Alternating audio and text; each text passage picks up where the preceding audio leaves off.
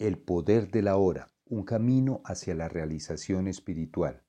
Eckhart capítulo 3. Avanzar profundamente hacia la hora.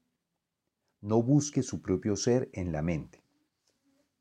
Siento que hay aún mucho que necesito aprender sobre la forma como trabaja mi mente antes de llegar a un punto cercano a la conciencia plena o a la iluminación espiritual.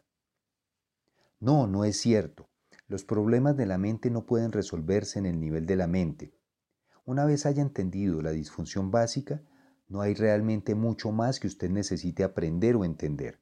Estudiar las complejidades de la mente pueden convertirlo en un buen psicólogo, pero eso no lo llevará más allá de la mente. Lo mismo que el estudio de la locura no es suficiente para producir la cordura.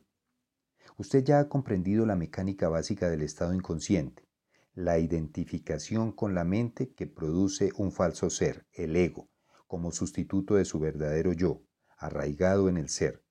Usted se convierte en una rama separada de la vid, como Jesús lo expresa.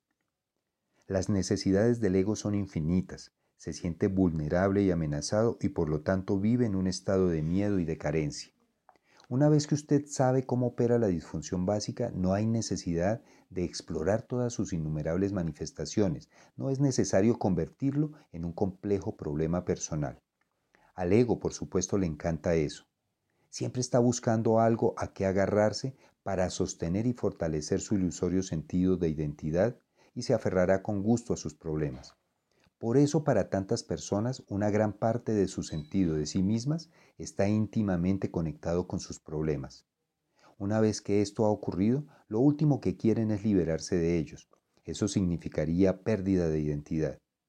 Puede haber una gran inversión inconsciente de ego en el dolor y el sufrimiento.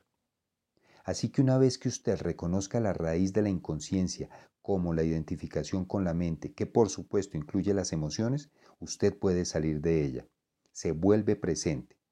Cuando usted está presente puede permitir que la mente sea como es sin enredarse en ella. La mente en sí no es disfuncional, es una herramienta maravillosa. La disfunción se establece cuando usted busca su identidad en ella y la confunde con lo que usted es. Entonces se convierte en la mente egotista y domina la totalidad de su vida.